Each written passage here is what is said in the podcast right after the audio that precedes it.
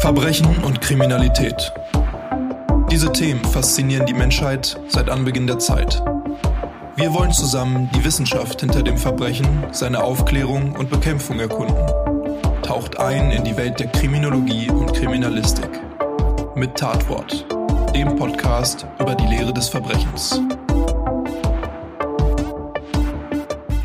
Herzlich willkommen zu einer weiteren Folge von Tatwort, dem Podcast über die Lehre des Verbrechens. Mein Name ist Tobi, ich bin Polizeioberkommissar und in diesem Podcast will ich mit euch in die Welt der Kriminologie und Kriminalistik eintauchen. Wir erkunden hier also zusammen die Lehre des Verbrechens, aber auch die Lehre der Verbrechensaufklärung und Verbrechensbekämpfung. Dieser Podcast wird offiziell unterstützt vom Bund Deutscher Kriminalbeamter. Jetzt wollen wir aber auch keine Zeit vergeuden und direkt einsteigen in diese spannende Folge zum Thema Kriminalpsychologie. Es lohnt sich wirklich, als Gast habe ich nämlich diesmal die wunderbare Lydia Benecke mit dabei, aber aufgepasst, die Folge ist aufgeteilt in zwei Teile und das hier ist schon der zweite Teil des Ganzen. Wenn ihr also die letzte Folge, die dann logischerweise der Teil 1 ist, noch nicht angehört habt, rate ich euch an dieser Stelle erst einmal kurz zu stoppen und das Ganze einmal nachzuholen. Denn im ersten Teil sprechen Lydia und ich unter anderem darüber, was sie eigentlich genau beruflich macht, beispielsweise mit welcher Art von Sexual- und Gewaltstraftätern sie in der Therapie arbeitet, und sie erzählt auch schon von ein paar echt interessanten Fällen. Ja, und nach diesem ersten Teil der Folge solltet ihr dann natürlich sofort ohne Umschweife wieder an diese Stelle hier zurückkommen und diesen zweiten Teil direkt hinterher schieben. Falls ihr das aber bereits getan habt, wünsche ich euch jetzt viel Spaß mit dem zweiten Teil zum Thema Kriminalpsychologie mit Lydia und mir.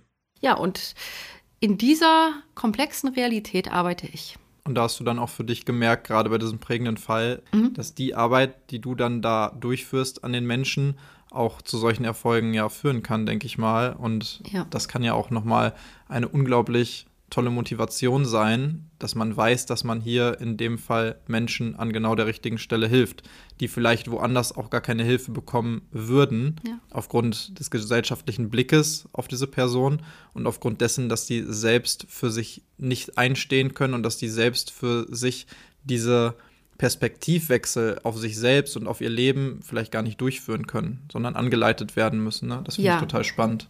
Und das müssen sie auch typischerweise, weil sie ja in ihrer Realität, in der sie ja diese Entscheidungen getroffen haben, die falsch sind, erstmal festhängen. Und da sind ganz viele Gefühlsschemata und Gedankenschemata und Gedankenkonstrukte, die eine Person zunächst mal nicht hinterfragt, weil sie ja zu ihrer Realität und einfach zu ihrer Person gehören. Und genau daran setzen wir an. Wir arbeiten mit Risikofaktoren, nennen wir das. Und das sind eben Gefühle, Gedanken, Verhaltensweisen, die verändert werden müssen. Aber um sie zu verändern, muss man sie erst erkennen und in jedem individuellen Fall erkennen, was diese Risikofaktoren sind und welche Veränderungen benötigt sind. Beispiel, wenn eine Person Schwierigkeiten hat, Emotionen zu regulieren, gibt es Möglichkeiten, dass sie das erlernen kann. Aber das erfordert ja auch wirklich bewusste Arbeit und Training. Oder wenn eine Person dazu neigt, andere Menschen als sehr feindselig zu empfinden, dann kann sie daran arbeiten, zu schauen, woher kommt das, wann in der Biografie war es vielleicht notwendig, um sich zu schützen, weil vielleicht die Lebensumgebung eine sehr gefährliche war, voller gewalttätiger Menschen und die Person dann gelernt hat, erstmal misstrauisch zu sein und Menschen als eher feindselig wahrzunehmen. Das kann aber dann später begünstigen, dass die Person zum Beispiel Gewaltdelikte begeht, weil sie dysfunktionale Strategien erworben hat, um in dieser schwierigen Lebensumgebung in der Jugend zu überleben, die dann aber später dazu führen, dass die Person andere schädigt. Und da wäre es dann wichtig, eben auch der Person aufzuzeigen, woher ihre Schemata kommen, ihre Wahrnehmung, dass vielleicht nicht jede Art von Kommunikation feindselig ist, dass sie überhaupt eine Neigung zum Beispiel dazu hat, Menschen eher so wahrzunehmen. Also das sind nur kleine Beispiele. Es gibt unzählige solcher Beispiele, wo man individuell schauen muss, eben was diese Person erstmal über sich verstehen muss und dann, wo sie wirklich arbeiten muss, Dinge zu verändern, damit sie dann in der Lage ist, völlig andere Entscheidungen zu treffen. Das ist ein langer Weg, und deswegen verändern sich die Menschen auch intensiv, wenn sie den Weg durchgehen. Ja, das ist im Prinzip so, dass ihr denen gewisse Taktiken, Strategien, also Werkzeuge an die Hand gebt, im wahrsten Sinne des Wortes, mhm. um die erkannten Probleme, und das gehört ja dann auch zum Prozess von vornherein mit dazu, diese Probleme erstmal zu erkennen, dann hinterher bewältigen zu können, besser. Genau. Und das ist interessant, denn ein Täter in der JVA, der auch eine sehr lange Zeit in seinem Leben in Haft verbracht hat insgesamt, hat dann in der Gruppentherapie mal zu einem anderen Täter mit einer auch äh, Lebensgeschichte, die von vielen Schwierigkeiten geprägt war, gesagt, da, wo wir aufgewachsen sind, da haben wir einen Koffer mitbekommen, da waren Werkzeuge drin, aber diese Werkzeuge haben uns hierhin gebracht. So, und jetzt haben wir einen neuen Koffer. So, wir mussten umpacken, wir mussten ziemlich viel von dem alten Werkzeug rausnehmen und viele neue Sachen reintun. Und mit diesem neuen Koffer haben wir eine Chance, dass wir eben niemandem mehr schaden. Und auch uns selbst nicht. So, und das fand ich mega. Also, der das hat. Ist eine schöne Symbolik. Ja. In dem Zusammenhang. Total. Ja, und von daher, es ist schon Wahnsinn, diesen Prozess von Menschen so lange mitzuerleben. Und ich freue mich halt immer, und nicht nur ich, sondern wir alle, wenn wir in dem Bereich arbeiten, wenn wir mal gelegentlich, auch Jahre später mal, einen Anruf oder eine E-Mail bekommen und die Leute uns mhm. sagen, hey, ist immer noch alles okay und so. Und dann, wow. Und wir sehen, es funktioniert. Und äh, das ist echt großartig. Schön. Ja, kenne ich auch aus einem Fall bei mir mhm. aus der Praxis, wo wir auch einen jugendlichen Intensivtäter hatten, der wirklich, also der tatsächlich eine sehr schlimme Kindheit auch hatte und eine schlimme Jugend, die wir teilweise miterlebt haben. Und es bis dahin gekommen ist, dass es einen Einsatz gab, wo es fast zu einem Schusswaffengebrauch ihm gegenüber gekommen wäre aufgrund von ja, Drogenkonsums seinerseits und auch ähm, Waffen, die im Spiel waren gegenüber der Polizei und auch gegenüber Unbeteiligten. Und das ja wirklich schon so ein Triggerpunkt war, der kurz vor unserer Ultima Ratio als Polizei, nämlich dem Schusswaffengebrauch gegenüber Menschen war und aber auch von ihm diese, diesen maximalen Schaden anzurichten, wenn er sich selbst oder jemandem was angetan hätte in dem Fall der dann aber ab diesem Punkt mit viel Unterstützung auch es geschafft hat, da auszubrechen und später an eine Kollegin von mir, die auch an dem Einsatz beteiligt war, einen Brief geschrieben hat. Mhm. Handschriftlich. Das war auch Teil seines Prozesses, der ihm auferlegt wurde, so wie ich das verstanden habe, mhm. der aber sehr rührend zu lesen war äh, wo auch Dinge drin standen wie, hätte es euch nicht gegeben, so, dann wäre das anders verlaufen und danke und mhm. also einfach dieses Wort Danke ja. damit drin. Und das ist schon irgendwie, also da ist schon eine gewisse emotionale Komponente bei, wenn man merkt, Junge, du warst mal an einem Punkt, da hätte es fast kein Zurück mehr gegeben und zwar für uns alle, weil ja. wir auch betroffen gewesen wären von dieser ganzen Geschichte. Mhm. Und Du hast aber den Weg zurückgefunden ins Leben und zwar in so jungen Jahren, dass du noch die Chance hast, das Ganze positiver zu beenden. Ja. Oder beziehungsweise den Großteil deines Lebens viel, viel positiver fortzuführen, mhm. ohne dass eben, so wie es jetzt in deinem Beispiel ja war, oder du auch sagst, sehr oft tatsächlich mhm. äh, vorkommt, mit diesem kleinen Teil, der ja eigentlich nur so kurz ist, die Kindheit, aber eben so prägend, mhm. den Rest seines Lebens zu zerstören oder ja. zerstört zu bekommen. Ja. ja. Und da muss man halt nochmal ganz wichtig, glaube ich, diese Zusammenhänge zwischen Kindheit und Straffälligkeit, weil das eben von vielen Fehlannahmen geprägt ist. Die meisten Menschen, wie gesagt, werden ja keine Straftaten begehen, die ungünstige Kindheitsfaktoren hatten. Aber umso intensiver, umso früher, umso länger Kindheitsfaktoren ungünstig sind, desto größer ist die Wahrscheinlichkeit, dass später Probleme entstehen. Und die Probleme sind halt sehr unterschiedlich von Mensch zu Mensch. Und manche Menschen bekommen Probleme mit Bindungen, mit Vertrauen. Andere haben vielleicht bestimmte Ängste oder entwickeln andere Symptome, die sie vielleicht nicht entwickelt hätten, wenn sie nicht bestimmte ungünstige Faktoren erlebt hätten. Aber dann haben wir halt diese Stichprobe der Menschen, die Eigenschaften entwickeln, die es ihnen leichter machen, Straftaten zu begehen. Und deswegen sind ja die Menschen, die schwere Straftaten begehen, sehr, sehr häufig von diesen ungünstigen Faktoren betroffen. Aber die meisten Menschen, die von den Faktoren betroffen sind, begehen diese Straftaten eben nicht. Und doch ist es ganz interessant, wenn wir gerade äh, Gruppentherapien machen. Und ich mache sowohl in der JVA ja diese Gewaltstraftätergruppe als auch in der Ambulanz eine Sexualstraftätergruppe. Und bei den Gruppen ist das Faszinierende, dass die Personen sich wiedererkennen in den Biografien anderer. Mhm. Sowohl natürlich, was bestimmte Kindheitsfaktoren angeht, als auch dann bestimmte Entwicklungen zu Straffälligkeit und dann zu den wirklich heftigen Delikten.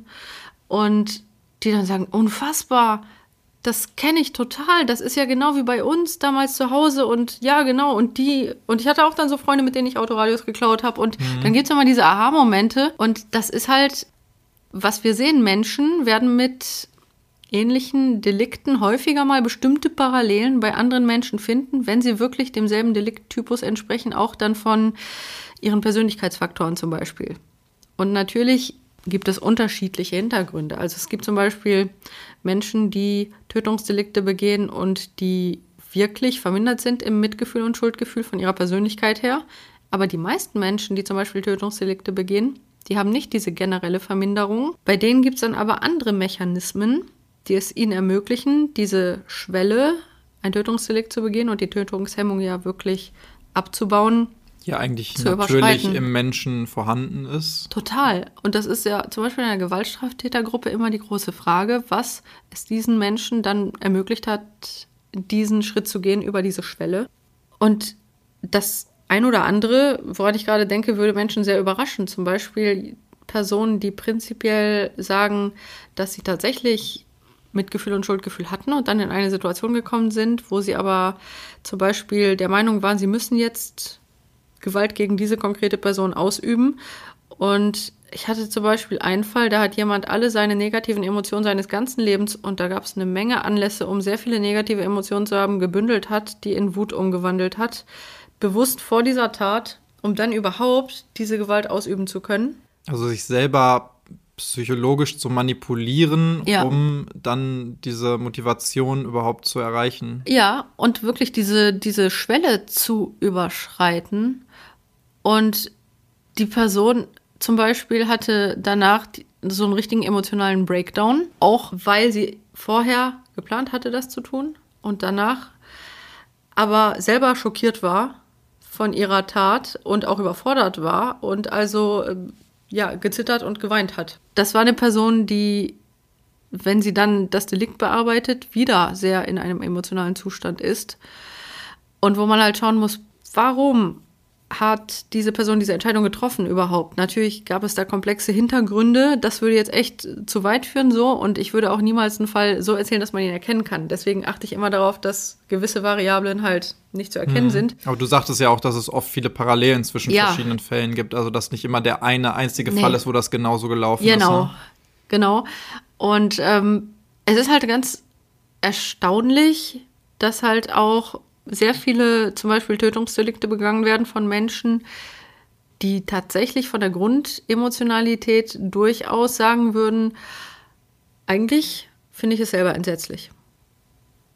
Und dann kommt aber die Frage, ja, wie konnte es aber trotzdem dazu kommen, dass dieser Mensch das getan hat? Ne? Und da gibt es natürlich sehr viele verschiedene Hintergründe. Also eine ganz wichtige Möglichkeit ist natürlich, wenn diese Menschen früh lernen, aufgrund ihrer Sozialisation Grenzen zu überschreiten, die sie eigentlich haben.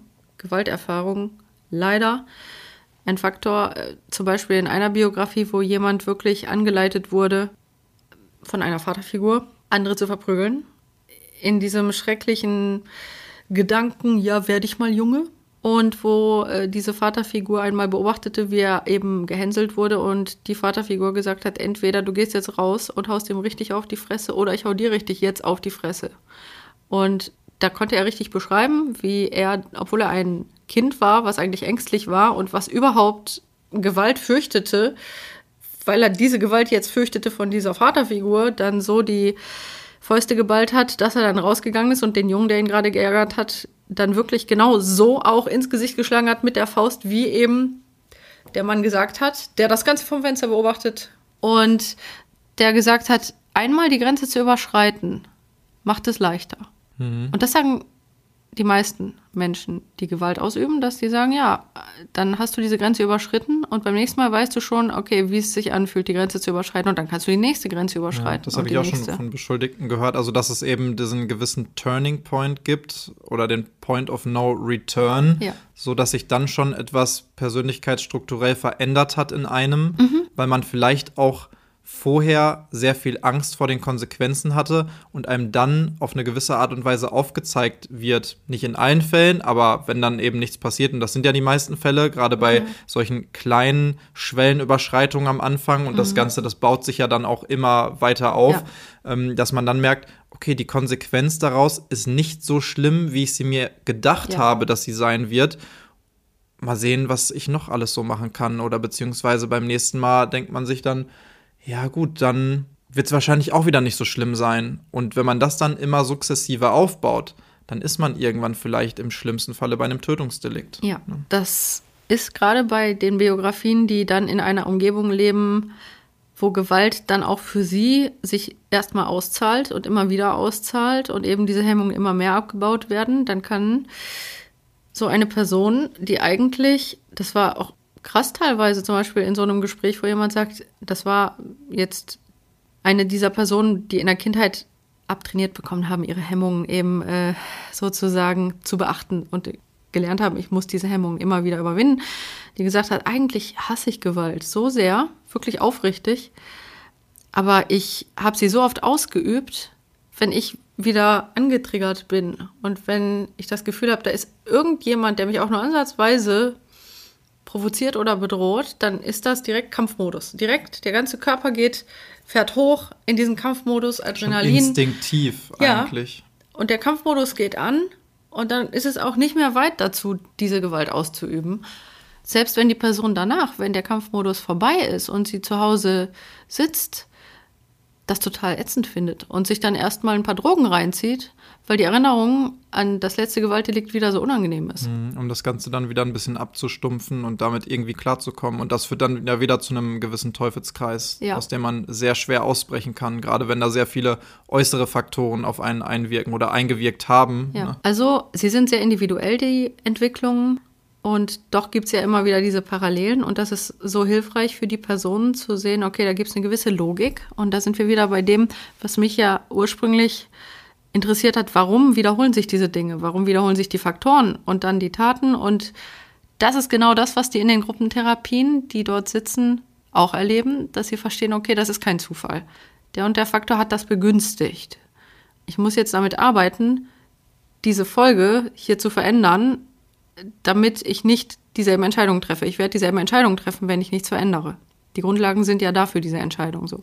Das ist ähm, faszinierend, dass die Wissenschaft hier in der praktischen Arbeit und in den Aha-Momenten der Menschen, zum Beispiel in so einer Gruppe, sich genau widerspiegelt. Ja, ja, wirklich total spannend. Ich habe ja mal aufgestellt, so die verschiedenen Teildisziplinen der Kriminalistik und Kriminologie, wo gerade in der Kriminalistik eben diese angewandte Psychologie eine große Rolle spielt, um dann eben dafür zu sorgen, dass keine Straftaten begangen werden. Das kann man ja auf Makro, aber auch auf Mikroebene, auf die einzelnen Personen bezogen sehen, aber auch auf Makroebene, wie kann man Leuten die Motivation nehmen, überhaupt gewisse Straftaten zu begehen. Das ist Ja. ja auch ein Teil der Kriminalpsychologie. Eigentlich ist als ich mir das mal so angeguckt habe, in fast jedem Teilbereich der Kriminalistik auch irgendwie eine gewisse Psychologie, die dahinter steckt. Und dass es da eben ja viel in den Bereich Prävention reingeht und dann aber natürlich der Bereich Kriminologie sich mit dem Ganzen beschäftigt.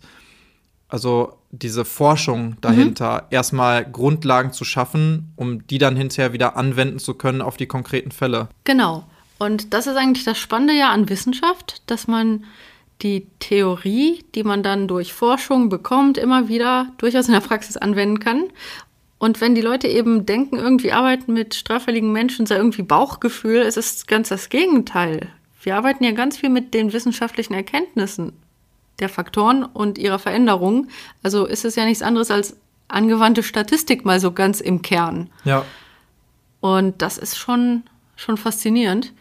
Aber das ist eigentlich auch, was ich so beeindruckend finde, wenn wir mehr dieses Wissens vermitteln in die Gesellschaft und die Gesellschaft die richtigen Schlüsse zieht, indem wir zum Beispiel richtig viel investieren in den Schutz von Kindern und in die Erziehungskompetenz von Menschen, damit Kinder sowohl körperlich als auch emotional keine Gewalt erleben dann hätten wir eine Menge erreicht. Und gerade emotionale Gewalt ist aber ein Thema, was die Gesellschaft so gut wie gar nicht auf dem Schirm hat. Und das ist aber in meiner Arbeit ein Riesenthema, weil emotionale Gewalt gerade bei den Fällen eine Rolle spielt, wo im Urteil so drin steht, stammt aus geordneten Verhältnissen. So. nach und außen hin. ja, genau. So. Und äh, ganz oft heißt es dann, wenn man mit diesen Menschen redet, nee, alles okay, ich habe halt, äh, nö, keine Gewalt erlebt oder die sagen, ja, vielleicht wurde ich einmal oder zweimal von meinen Eltern gehauen in meiner Kindheit, aber da war jetzt keine krasse Gewalt und nein, sexuelle Übergriffe auch nicht, alles normal, super heile Familie. Und dann irgendwann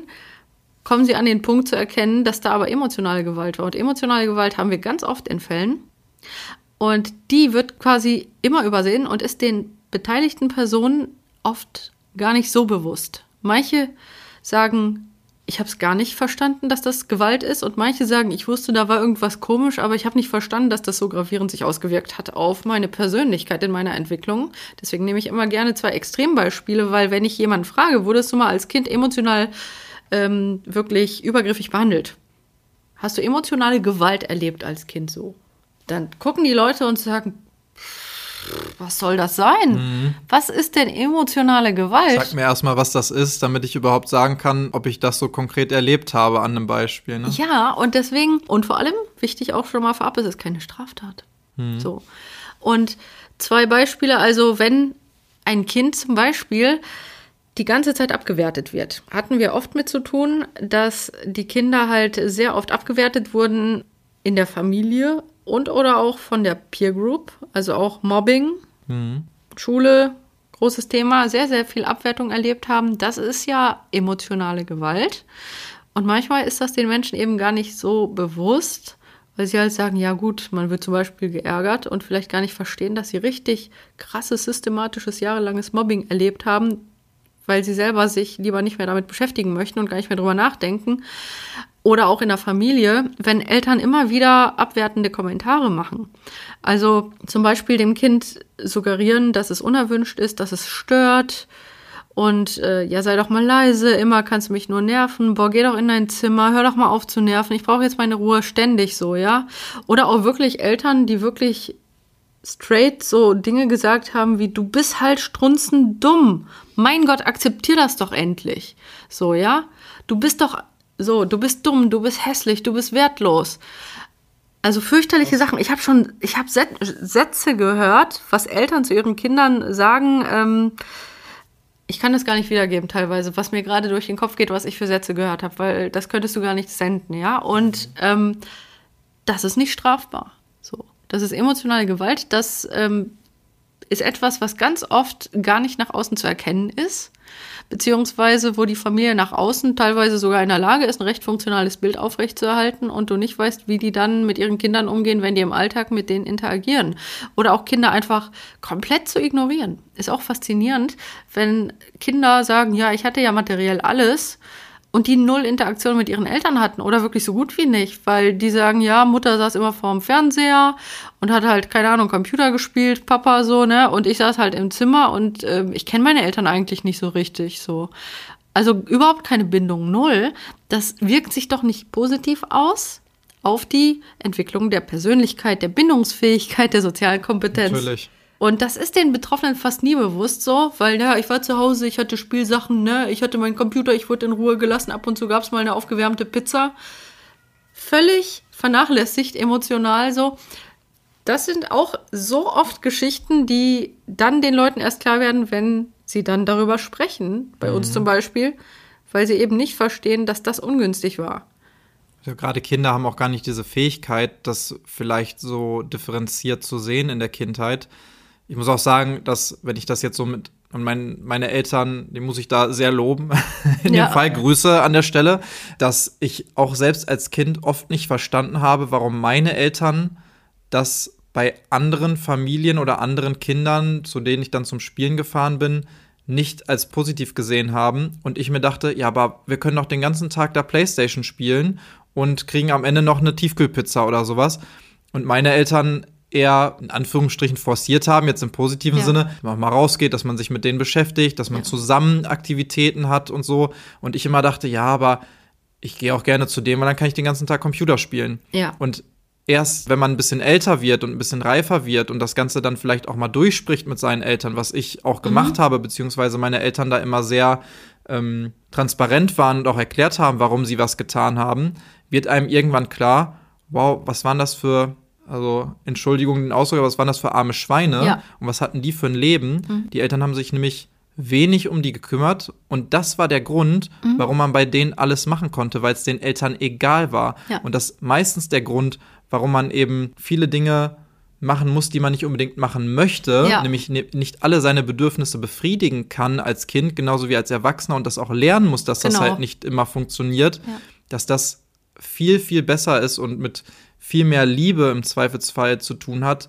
als andersrum einfach alles machen zu dürfen, was man will, ohne dass sich jemand darum kümmert und das Ganze kontrolliert. Ne? Total. Und genau so eine Art von emotionaler Vernachlässigung geht dann oft mit der fehlenden Grenzsetzung einher, wie du richtig sagst. Ne? Und ähm, dass dann ganz falsche Lernerfahrungen gemacht werden, die dann begünstigen, dass die Person später mehr falsche Entscheidungen trifft. Nochmal, ist dann keine Entschuldigung, wenn die Person erwachsen ist und entscheidet, eine Straftat zu begehen. Trotzdem begünstigt das natürlich, dass sie wenig alternative Optionen erlernt hat, teilweise. So wie der eine Fall, der auch vielleicht ein Beispiel wäre, weil es sind nicht immer so, das eine krasse Trauma oder so, sondern manchmal sind es eben subtile Lernerfahrungen, die aber trotzdem einen Effekt haben in der Summe. Der Junge, der in der Mitte einer etwas längeren Geschwisterreihe ist und wo eigentlich für ihn alles gut wäre und irgendwann erkrankt der Vater und die Mutter muss sehr viel arbeiten und den kranken Vater pflegen und ist jetzt total überfordert mit der Gesamtsituation der vielen Kinder und dann erfolgte zunächst mal, dass die Mutter weniger Zeit hatte, schlicht und ergreifend, weil es einfach too much war für die Gesamtsituation, für eine Frau, das alles zu handeln. Und der dann das unauffällige Kind in der Geschwisterreihe war, der halt wenig ähm, Aufmerksamkeit zunächst mal gesucht hat. So von wegen super, der Junge macht keinen Ärger, der bringt vernünftige Noten nach Hause, der hilft ein bisschen im Haushalt, perfekt so, ne?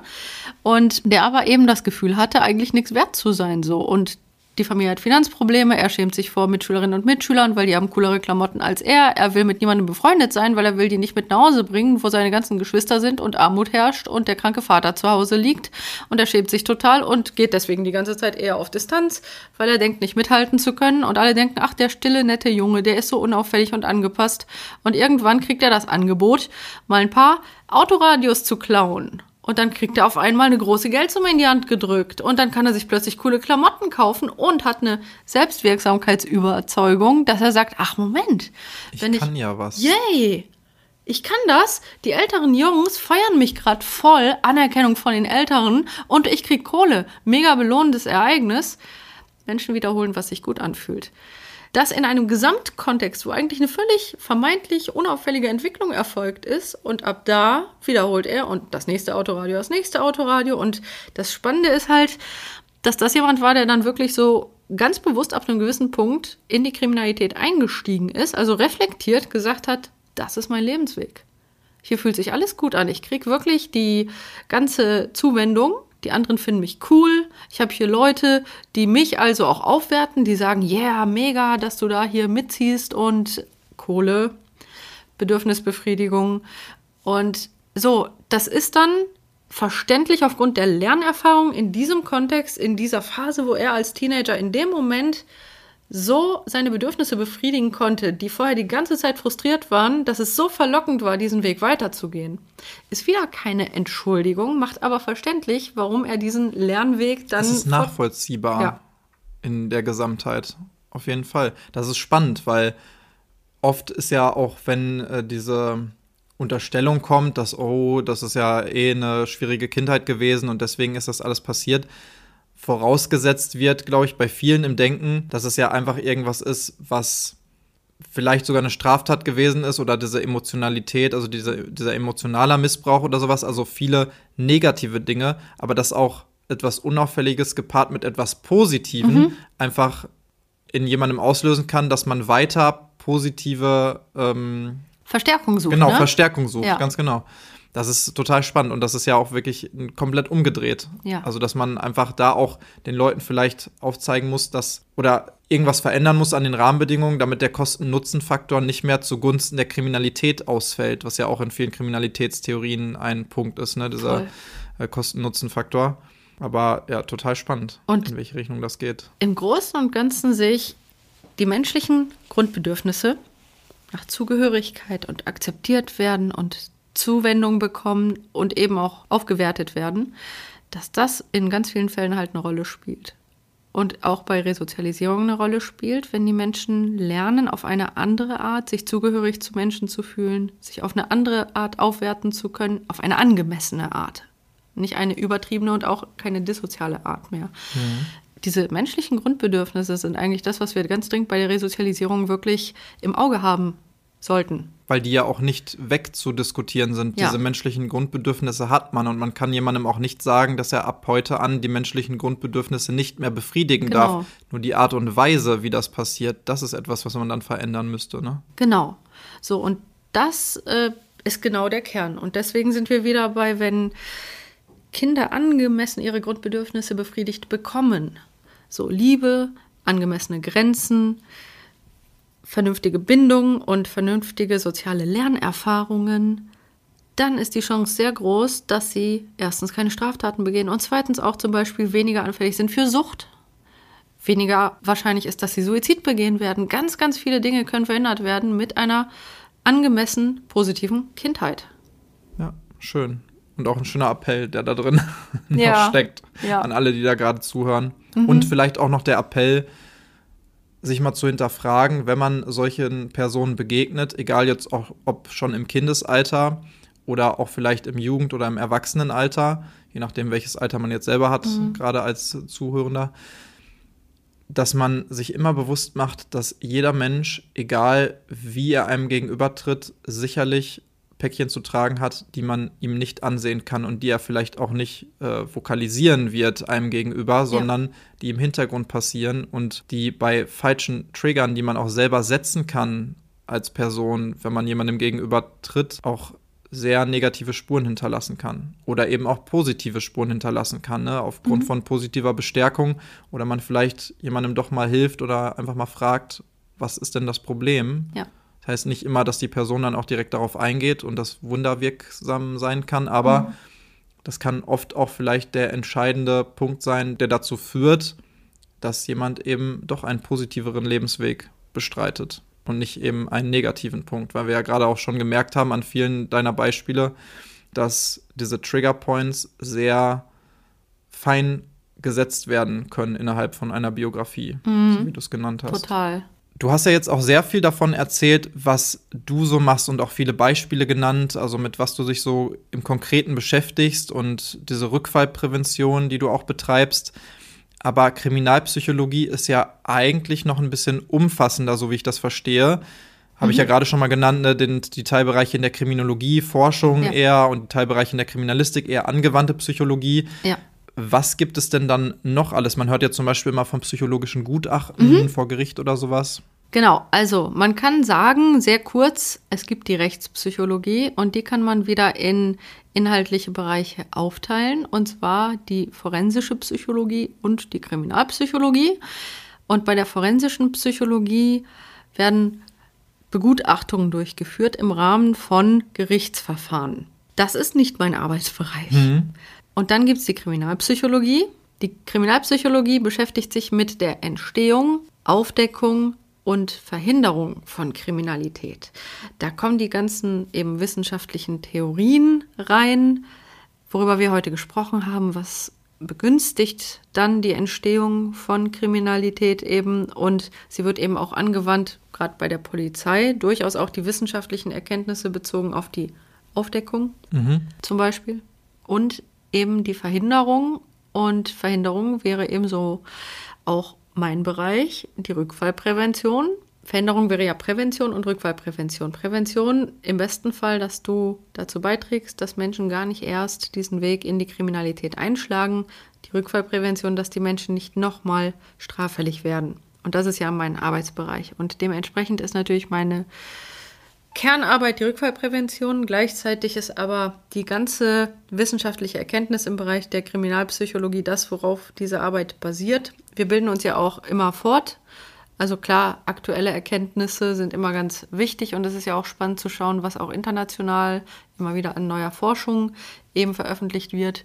Und das alles fließt dann wieder ein in die praktische Umsetzung. Ja. Sehr spannend. Klar, du hast ja gerade auch schon viele Dinge genannt, also viel Wissen und viele Erkenntnisse, die man natürlich beidermaßen nutzen kann. Also Rückfallprävention, wenn man da herausfindet, warum jemand etwas getan hat mhm. und dann das Gleiche dazu anwendet, damit jemand etwas nicht nochmal tut, dann wird man die gleichen Dinge, die das begünstigen, dass jemand etwas nicht nochmal tut, ja auch dafür nutzen können, dass jemand es von vornherein gar nicht tut. Hast du ja auch gerade schon gesagt, ja. wie man das machen kann, zum Beispiel, indem man einfach unsere Kinder schützt und mhm. besser behandelt und sich einfach da schon mit beschäftigt, ganz jung wo man diese Trigger setzen kann oder vielleicht verhindern kann, dass überhaupt Trigger gesetzt werden in irgendeiner Form.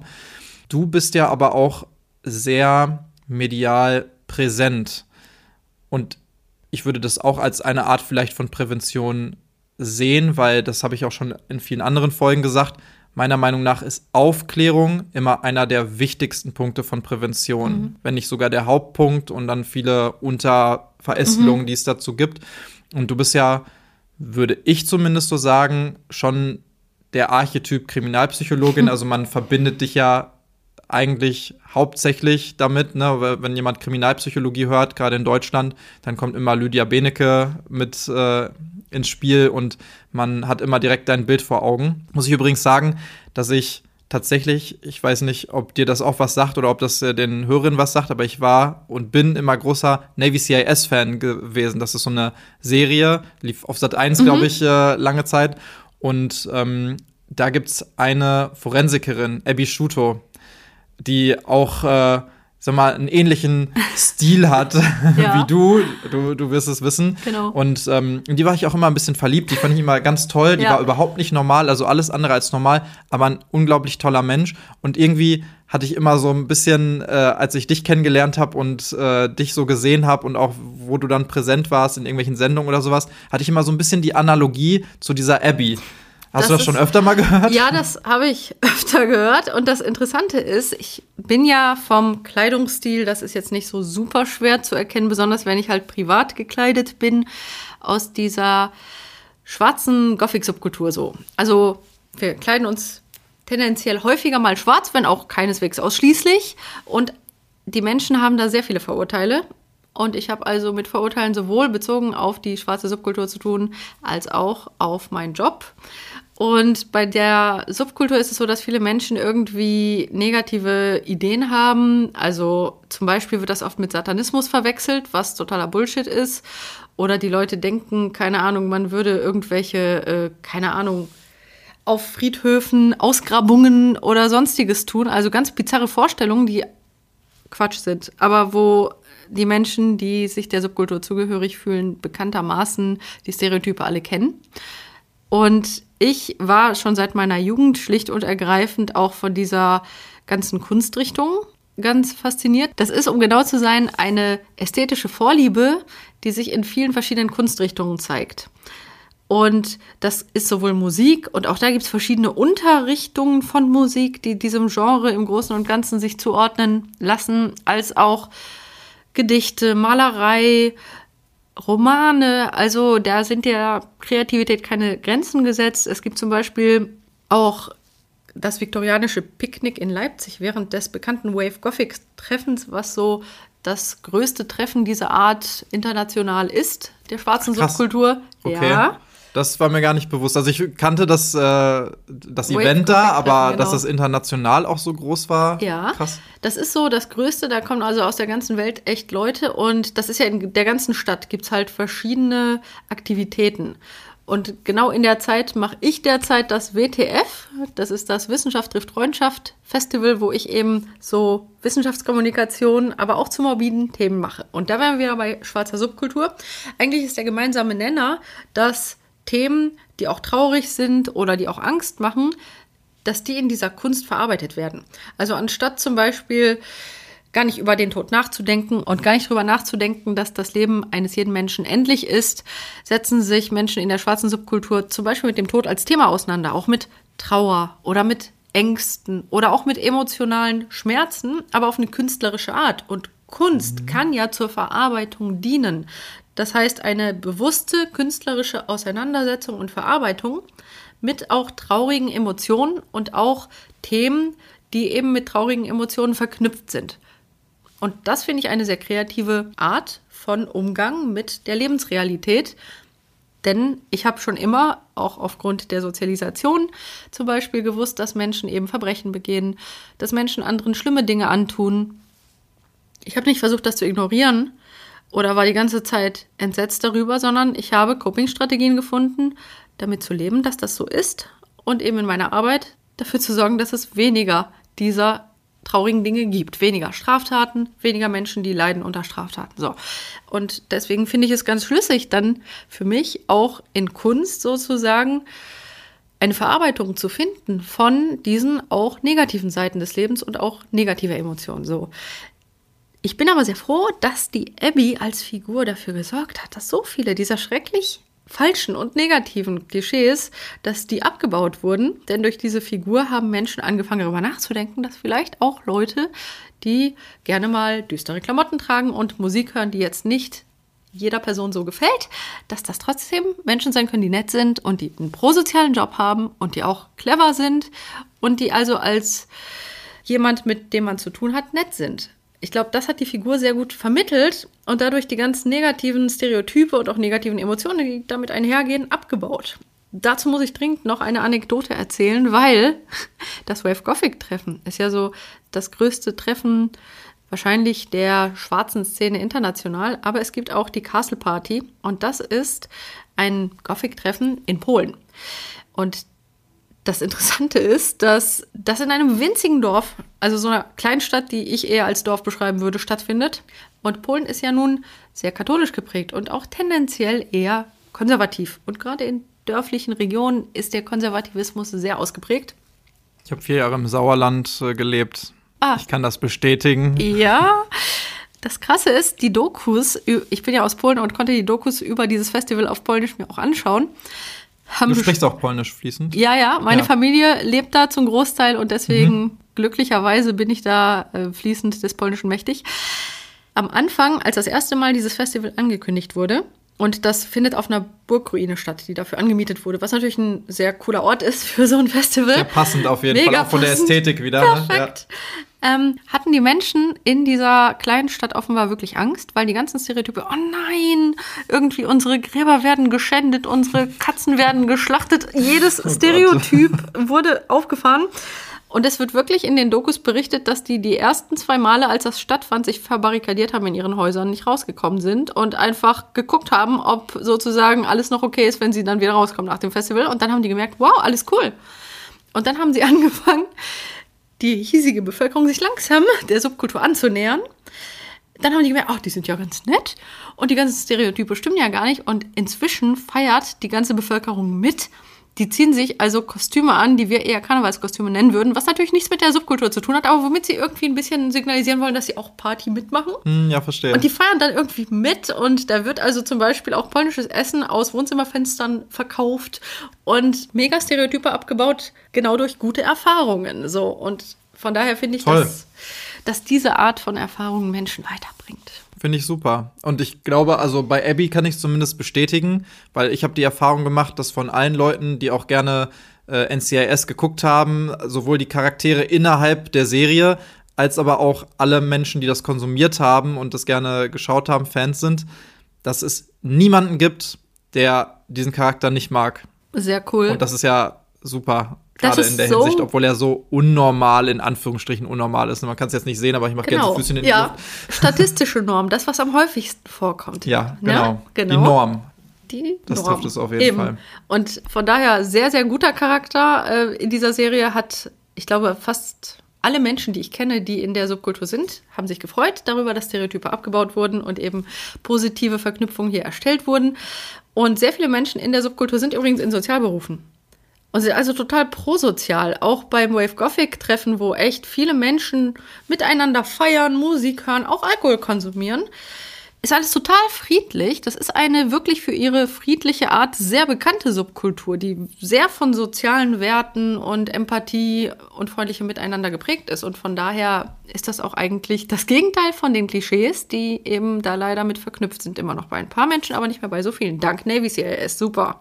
Gott sei Dank. Und wahrscheinlich in Zukunft immer weniger. Ja, das, das wäre zumindest wünschenswert, ne? Genau. Das, worauf du äh, auch hinarbeitest, unter anderem ja auch ja. mit dem WTF. Wann äh, findet das eigentlich statt? Das ist am Pfingst Pfingstwochenende am Freitag und Samstag, 26. und 27. Mai 2023. Man kann auch schon auf der Webseite wtf-leipzig.de den Ablaufplan sehen und ich bemühe mich immer, dass da also sowohl künstlerische Aspekte sind, wir haben Musik, wir haben auch Literaturlesungen, als auch Wissensvermittlung, eben Populärwissenschaft. Denn ich bin ja begeistert davon, Menschen Wissen auf die Art zu vermitteln, die auch interessant ist und die Menschen gut verstehen. Und deswegen haben wir da ganz viele verschiedene Vorträge von Menschen, die sich in verschiedenen Bereichen auskennen, immer zu so Themenclustern gebündelt.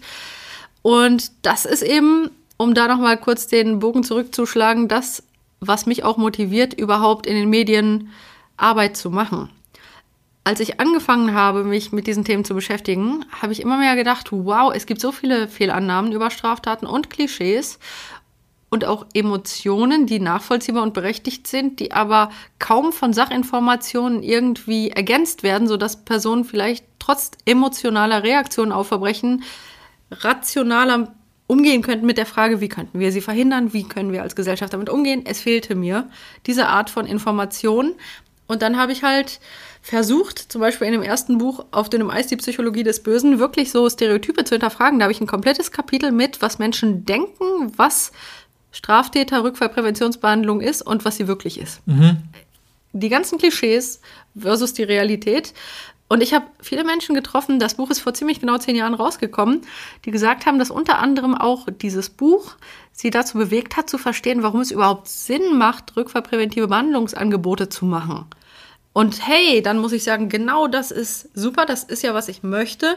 Und ich versichere mich auch immer bei den Kolleginnen und Kollegen, mit denen ich ja auch jetzt schon ewig lange zusammenarbeite, dass die auch gut finden, wie ich unseren Beruf vertrete, ist mir immer super wichtig. Also ich schicke denen auch Sachen und sage so, ja, vielleicht kannst du mir mal eine Rückmeldung geben oder so. Und ich bin sehr glücklich, dass ich bis heute immer positive Rückmeldungen bekomme von den Menschen, mit denen ich auch schon so lange in Teams zusammenarbeite in den Institutionen, so dass ich den Eindruck habe, das Wissen gut zu vermitteln und auch unseren Beruf hoffentlich ganz gut zu vertreten. Klasse. Das Gefühl habe ich auch jedes Mal, wenn ich irgendein Format von dir irgendwie gucke. Du bist ja auch könnte man sagen, gerade in einem Format hier, was auch versucht, äh, gewisse wissenschaftliche Aspekte in Populärmedium-Podcast ja. jetzt äh, weiterzutragen und so zu verpacken, dass es auch vielleicht äh, Leute verstehen, die da jetzt nicht beruflich zumindest involviert sind. Ja. Und äh, ich finde das ganz interessant. Ich hatte mich nämlich auch mit dem Markus Schwarz, also mhm. der in der letzten Folge aufgetreten ist zum Thema Ballistik, Folge 19 hier äh, mich darüber unterhalten. Der tritt da ja auch auf. Oder mhm. der Thomas Kunz, ja. über den wir am Anfang auch schon gesprochen hatten. Auch beides gute Freunde von dir, ja. Äh, die damit auftreten. Also ein super Line-up und diesen Timetable habe ich mir ja auch schon mal angeguckt und ich finde es unglaublich spannend und äh, finde, also da sollte man definitiv mal draufgehen, der wtf-leipzig.de, sagtest du, und sich das Ganze mal angucken und wenn einen das interessiert, dann einfach auch mal vorbeischauen. Genau. Ich sagen. Ne? Tickets sind äh, auch über die Website ja. erhältlich. Genau. Und ich, Sehr spannend. Ich hoffe auch wirklich, dass wir da zu vielen Themen, die jetzt nicht so häufig vielleicht behandelt werden, ein paar wichtige Informationen und auch neue Gedankengänge anregend, dann Menschen zur Diskussion vielleicht auch anregen. Das hoffe ich sehr. Wir haben ja vorhin schon darüber gesprochen, dass du wirklich äh, in unglaublich vielen Projekten deine Finger mit drin hast. Du hast gerade auch schon ein Buch erwähnt, du hast auch schon mehrere Bücher zu der Thematik oder zum Thema Kriminalpsychologie und anderen artverwandten Themen geschrieben. Und du hast auch in den verschiedensten Medien mit den verschiedensten Menschen Projekte am Start.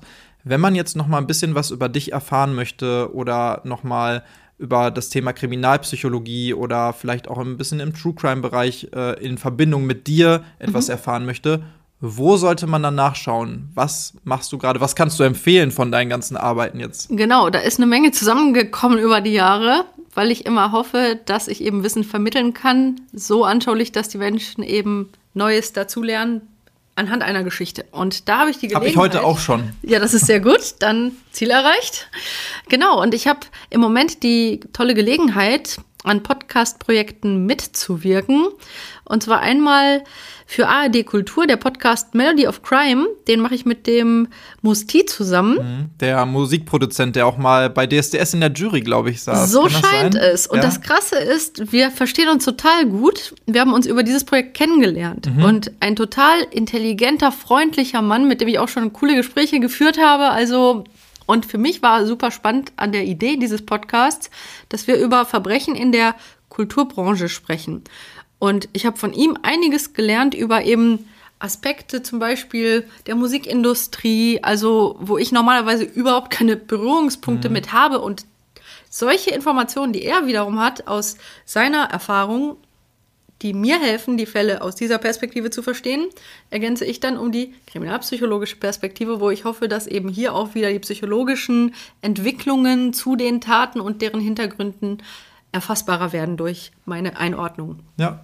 Und eine ganz ähnliche Idee, nämlich diese psychologischen Aspekte im Vordergrund, verfolge ich auch mit diesem neuen Podcast-Projekt, mein neuestes, nämlich zu der Fall. Der Fall ist eigentlich ein YouTube-Format von Funk. Und bei diesem ZDF-Podcast geht es um die Podcast-Einordnung zu Themen, die in dem YouTube-Format von der Fall eben dargestellt werden. Bei dem YouTube-Format bin ich bei einigen Sendungen die Hostin. Da habe ich auch einige psychologische Konzepte zum Beispiel anhand von Fällen versucht zu vermitteln, sodass man sie gut verstehen kann. Und bei dem Podcast rede ich eben mit der Psychologiestudentin Sarah Koldehoff. Und wir versuchen eben auch hier immer wieder psychologische Erkenntnisse einzubringen anhand dessen, wovon dann der aktuelle Fall handelt. Und das ist halt sehr gut, denn ich glaube, mit diesen Podcasts kann ich halt wirklich Wissen vermitteln. Ich habe auch immer wieder bei meinen Vorträgen Studierende im Publikum, die tatsächlich sagen, dass sie auch meine Inhalte manchmal sehr hilfreich finden als Ergänzung auch für das, was sie zum Beispiel im Studium machen. Und das freut mich natürlich mega. Dementsprechend habe ich zum Beispiel auch so Abendvorträge freitags und samstags. Da reise ich echt durch die Nation und mache halt Vorträge, die jede Person, die sich für Psychologie interessiert, dann auch sich anschauen kann. Also auch für Laien, die genau. einfach ein bisschen was darüber erfahren wollen. Ja. Das ist tatsächlich der Anspruch, das so zu machen, dass auch eine Person ohne jegliche Vorkenntnis im Bereich Psychologie hinterher rausgeht und wesentliche Dinge verstanden hat über Kriminalpsychologie. Ich hatte letztens zum Beispiel, als ich das in Schwerte gemacht habe, auch ganz besonders coole Personen da, nämlich sowohl von der JVA, in der ich arbeite, als auch von einer befreundeten JVA waren ganz viele Menschen, mit denen ich teilweise schon lange zusammenarbeite. Und das fand ich auch sehr cool, dass die sich dann noch die Mühe machen, sich nochmal anzugucken, was ich da so vermittle. Hat mich auch happy gemacht.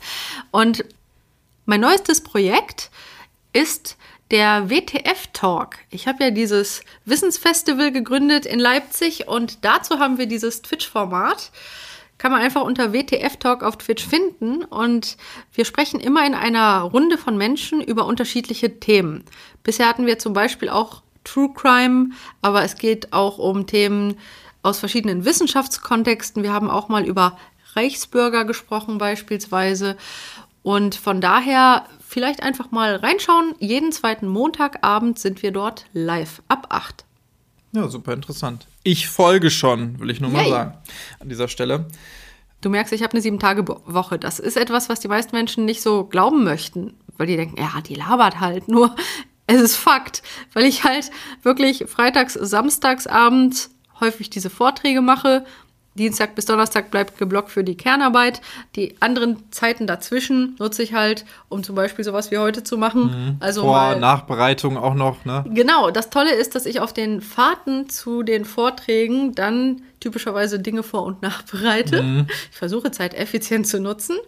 Und da haben wir, glaube ich, was gemeinsam, wenn man halt das, was man beruflich macht, wirklich interessant findet dann hat man ja auch Interesse, sich wirklich sehr viel damit zu beschäftigen. Absolut. Sonst wären so viele Arbeitsstunden wahrscheinlich schrecklich, aber so ist es ja das, was mich eh interessiert. Du kennst das und von daher. Zu 100 Prozent, ja. Und solange das halt noch Spaß macht, mache ich das und freue mich immer, wenn wirklich Menschen sagen, wow, ich habe was Neues gelernt oder wirklich, ich verstehe jetzt, warum Resozialisierung Sinn macht, warum es Sinn macht zu forschen, wie wir Verbrechen verhindern und dann denke ich immer, ja, es lohnt sich so, ne, diese Wissensvermittlung zu machen und deswegen mache ich das. Klasse. Da finde ich sowieso auch nicht nur das, sondern auch viele andere Analogien in den äh, Geschichten und den Ausführungen, die du jetzt hier dargeboten hast.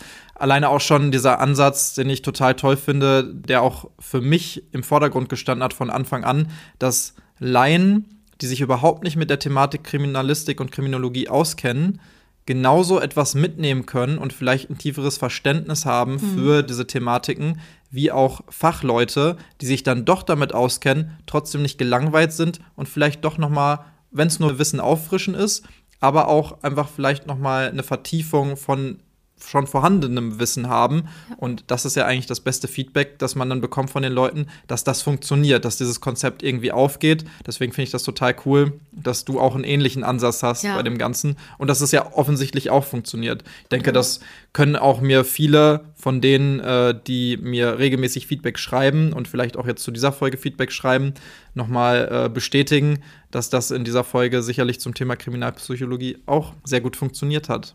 Zumindest war es bei ja. mir so. Ich nehme ja auch immer was das mit. Und äh, gerade wenn ich mich dann mit jemandem unterhalte, mit dem man sich so gut unterhalten kann wie mit dir jetzt, dann ähm, merke ich, wie sehr ich dann auch da rausgehe und was mitgenommen habe für mich wieder fürs nächste Mal. Ne? Finde ich total cool. Ich habe noch eine letzte Frage an dich. Ein paar Fragen wurden mir nämlich gestellt von äh, Zuhörerinnen und Zuhörern auf Instagram. Da hatte ich dazu aufgerufen. Und einige von den Fragen, die wurden bisher auch schon äh, im Kontext dieses Podcasts und in deinen Ausführungen beantwortet. Und einige Sachen haben wir gerade schon gesagt im Vorfeld, wollen wir uns vielleicht auch noch mal für eine weitere Folge aufsparen, weil es mhm. gibt nämlich unglaublich viel, was wir beide noch besprechen können und auch unglaublich viele Teilbereiche der Kriminalpsychologie, wo man noch etwas tiefer eintauchen kann. Mhm. Zum Beispiel Stichwort Psychopathie mhm. oder antisoziale Persönlichkeitsstörung ja. und Psychopathie. Aber eine Frage, die wir zum Beispiel im Kontext und im Verlauf dieses Podcasts schon beantwortet hatten, kam von meiner Studierenden beispielsweise, der Anne, die lautete, ob auch Menschen, die zum Gewalttäter werden, immer eine schwierige Kindheit haben oder auch Menschen zu Gewalttätern werden, die keine schwierige Kindheit hatten. Das haben wir ja gerade ausführlich schon mal besprochen oder auch von der Kriminologin Christina, die gesagt hat, dass man mal die verschiedenen Berufswege und Berufszweige so ein bisschen auseinanderdröseln soll und vielleicht aufzeigen soll, was man da so alles für Schwerpunkte setzen kann.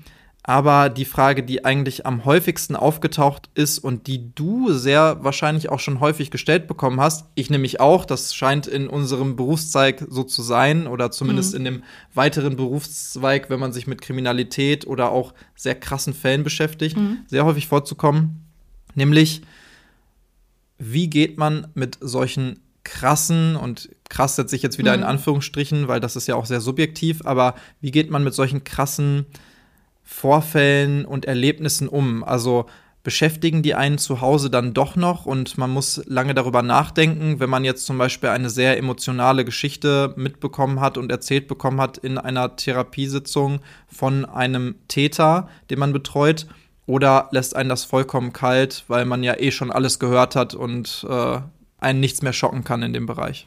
Also ich kann das auch nur für mich beantworten, aber ich habe ja so früh in meinem Leben die Fähigkeit von Menschen, Verbrechen zu begehen, wahrgenommen, dass es nicht den Punkt gab, wo ich irgendwie sozusagen das erste Mal geschockt gewesen wäre, weil ich erkannt habe, dass Menschen Verbrechen begehen. So. Und weil ich ja schon sehr früh mich damit auseinandergesetzt habe, dass das zur Menschheit irgendwo dazu gehört und die Frage aber besteht, kann man da was gegen machen? Und heute weiß ich ja, kann man glaube ich, dass ich diesen Ansatz, die Dinge rational zu sehen, in meine Schubladen im Kopf so reinzutun, nach eben, welche Faktoren spielen hier eine Rolle, welcher Typus von Tätertypologie ist jetzt hier vorliegend und so, dass ich das Ganze sehr abstrakt betrachte bei der Verarbeitung. Ganz gewiss tue ich das, dass ich halt denke, ja, alles klar, die Faktoren haben wir heute hier wieder gesehen. Natürlich hat das aber auch eine emotionale Komponente. Glücklicherweise bin ich von meiner Grundfähigkeit mit solchen Geschichten umzugehen, ausgestattet eben damit, dass mich das nicht so hart trifft. Bestimmt gibt es Geschichten, die stärker emotional wirken als andere, aber die emotionale Wirkung auf mich war niemals so stark, dass ich irgendwie abends da gelegen hätte und nicht hätte einschlafen können und total tief traurig gewesen wäre oder entsetzt. Nö. Sondern ich sehe es, ich kann es rational verstehen und ja, natürlich löst das Emotionen aus, aber die sind nicht so stark und ich kann die einfach rational eben mit der rationalen Einordnung der Sachverhalte auch ganz gut verarbeiten für mich und von daher ist das glücklicherweise nicht belastend. Und einige Menschen, die ich getroffen habe, haben zum Beispiel ein Praktikum gemacht. Sagen wir mal, da, wo ich damals das Praktikum gemacht habe, in der Missbrauchstätergruppe und haben dann gesagt, war interessant, sehe ich für mich nicht. Was Und- ja auch vollkommen in Ordnung Genau. ist. Ne? Und das ist ja auch gut, das vorher für sich feststellen zu können. Total. Und ich finde auch, dass es ja sehr individuell ist, welche Dinge ein Mensch ertragen kann und welche nicht. Und jeder Mensch sollte sich ehrlich gegenüber sein und gucken, kann ich das oder nicht. Ich glaube nicht, dass jemand mit der Einstellung so einen Beruf ergreifen sollte, oh, das belastet mich total, aber das wird nach zwei Jahren besser. Ich würde davon abraten. Wahrscheinlich, je mehr äh, Ladung man dann auch aufnimmt, in der Hinsicht auch emotionale Ladung, ähm, desto schwerer wird das Ganze. Also das kann man symbolisch sehen, das ist aber auch tatsächlich ja in echt so. Das habe ich auch schon bei vielen Menschen, die ich dabei beobachtet habe, mitbekommen. Ja. Es wird nicht einfacher mit der Zeit, wenn man schon von Anfang an gewisse Resilienz nicht Ja. bei sich sieht oder die einfach nicht vorhanden ist. Ne? Voll. Es gibt auf jeden Fall auch Jobs, die ich emotional nicht hinkriegen würde. Also ich habe zum Beispiel überlegt, ich könnte nicht im Hospiz arbeiten. Witzig, das war auch immer so eine äh, Überlegung, die ich damals hatte, Ach. obwohl ich mich mit sehr, sehr vielen Dingen beschäftigt habe und auch natürlich der Job äh, bei der Polizei immer mit sehr viel Tod und Trauer auch zu tun haben kann und Mhm. Ja. auch sehr krassen Erlebnissen, habe ich mir immer gesagt, ich könnte niemals in einem Altenheim, Pflegeheim oder in einem Ja. Hospiz arbeiten, weil mich das emotional wahrscheinlich zerstören würde Genau. Die auch über so einen langen Weg zu begleiten in den Tod vielleicht Ja. im, im schlimmsten Genau. Fall kann man ja gar nicht sagen, Nein, weil das ist das ja ist- immer ja. die Endlichkeit, die am Ende steht, diese Voll. Finalität. Und genau die Berufe habe ich auch immer gedacht, würde ich nicht hinkriegen. Mhm. Ich habe auch Freundinnen Großen und Freunde, Respekt genau. für Leute, die das ausüben können. Ich wollte sagen, ich habe die Freundinnen und Freunde, die das machen, und da stehe ich immer und sage, wie hältst du das aus? So, ja, würde Mhm. ich nicht schaffen. Und so hat ja jeder von uns eben die Spots, wo wir einfach ehrlich sein sollten, zu sagen, okay, das ist nicht mein Weg Absolut. und was anderes kann ich. Und ja, so ist das. Ja, klasse. Finde ich gut. Also dieser rationale Umgang und die professionelle Distanz, die einem dann helfen oder die dir in dem konkreten Fall helfen, deinen Beruf auch so gut auszuüben, wie es eben jetzt möglich ist, äh, die haben auch mir geholfen, mit dem ganzen Thema umzugehen. Und ich finde, wenn man da rational rangeht an solche Dinge oder rational rangehen kann, dann hilft es auch meistens, etwas bessere Arbeit zu leisten, Ja. weil man eben anfangen kann, sich auf die Arbeit zu fokussieren und nicht gedämpft wird von der Emotionalität, die das Ganze eben überdeckt und die dann rationale Entscheidungen vielleicht gar nicht mehr möglich macht. Genau. Genau. Ich habe das auch öfter mal von gewissen Menschen, jetzt nicht konkret nur mir gegenüber, sondern gegenüber bestimmten Berufsgruppen feststellen müssen, dass die das doch eher auch etwas negativ sehen, wenn Dinge, die sie emotional sehr stark triggern und die sie sehr als sehr krass empfinden, von jemandem wie uns, ich schließe dich da jetzt Ja. mal mit ein, vielleicht dann doch eher rational gesehen werden und solche Sprüche dann kommen wie, boah, wie kannst du nur so abgestumpft sein oder wie kannst du, wie kann ich das so kalt lassen? Ja. Das ist doch nicht normal. Aber ich finde, das ist eigentlich eher das Gegenteil und es ist total interessant, was aber solche, also was der verschiedene Umgang mit solchen Themen bei anderen Menschen auch auslösen kann. Hast du das genauso Genau. kennengelernt? Ja, gerade in unserem Job, wichtiges Thema. Das ist in meinem Berufsbereich zum Beispiel eine Situation, an die ich oft denke, dass wenn die Personen das erste Mal über ihr Delikt reden, was häufiger mal mit auch Scham eben zusammenhängt, und dann sehr genau darauf achten, ob ich dann emotional reagiere, ob ich irgendwie angewidert schaue oder entsetzt. Und die manchmal auch sagen, "Oh, ich war so erleichtert, dass, dass sie da offenbar so professionell mit umgehen. Das, das war so schwer für mich, das zu sagen. Und ich habe gedacht, so, ne, also die sagen manchmal auch, dass sie die Reaktion eines Menschen, wenn sie das aussprechen, was sie gemacht haben, dass sie die auch fürchten. Und von daher ist es, glaube ich, super wichtig, dass man das eben kann in diesem Job, das rational zu verarbeiten und damit zu arbeiten. Genau. Ja, vielen Dank erstmal, Lydia, für diesen super tollen Austausch. Also mir hat es super viel Spaß gemacht. Ich habe viel gelernt, habe ich gerade auch schon ein paar Mal gesagt, aber das stimmt auch wirklich. Und man kann sich mit dir einfach unglaublich gut unterhalten.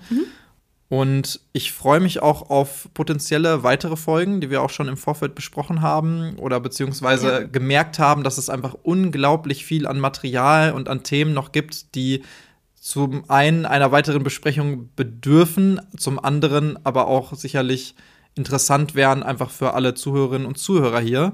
Ja. Und wenn ihr auch zusätzlich zu den ganzen Sachen, die Lydia gerade noch erzählt hat, zu den ganzen Formaten, wo sie dabei ist, von Lydia mehr erfahren wollt, dann könnt ihr Lydia natürlich auch auf Instagram und auf Facebook folgen. Auf Facebook. Und Twitter. Und Twitter. Mein Gott. Ja, sorry. Ich bin nicht so der Twitter-User, aber gut, dass du es ansprichst, genau. Auf Twitter folgen. Äh, da findet man dich überall unter Ja. Lydia Benecke. Offizielle Accounts. Ähm, sollte man bei Instagram und Facebook haben sie auch einen blauen Haken. Vielleicht werde ich irgendwann auch zu Mastodon wechseln. Das wird gerade vorbereitet, aber im Augenblick ist der Twitter-Account, glaube ich, auch noch ganz gut zu finden. Okay, genau, sehr gut schon mal. Aber, wie ich das ja auch immer am Ende jeder Folge nochmal versuche einzubringen, ihr könnt natürlich auch mir auf Instagram und Facebook folgen. Da findet ihr das Ganze nämlich unter Tatwort Podcast. Und ich freue mich da wirklich unglaublich über Feedback, über Themenvorschläge, über Gastvorschläge und einfach nur mit euch in Kontakt zu treten. Und ab und zu habt ihr auch die Möglichkeit, so wie jetzt zum Beispiel bei dieser Folge, einfach mal Fragen an meine Gäste zu stellen. Davon haben wir auch heute einige beantwortet. Und ansonsten, wenn du nichts mehr hast, du hast immer das letzte Wort als Gast.